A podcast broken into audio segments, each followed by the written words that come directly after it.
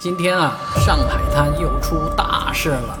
呃，有一栋房子为两位九零后的小年轻所拥有，因为跟银行的纠纷呢，被法院拍卖了。所以呢，今天拍出来的结果让大家大跌眼镜呢。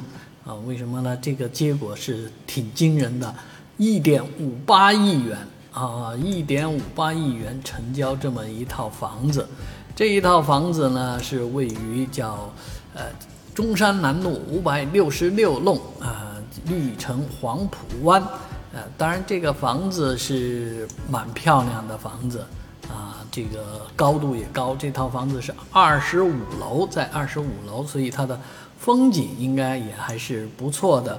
但是呢，也有网友说这个房子的位置是确实不错，旁边有融创外滩一号院，也有比较棒的这个。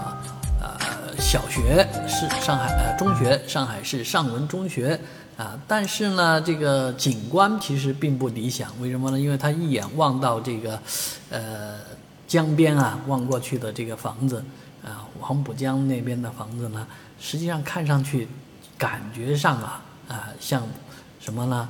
像墓碑一样的房子啊，就这样的房子呢，居然被一位。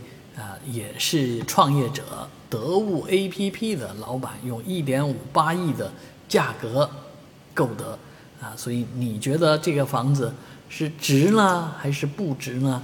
啊，是觉得有必要来买这样的豪宅吗？啊，有必要在网上花这样的价钱买这样的房吗？因为确实三十平均价要做到三十余万了。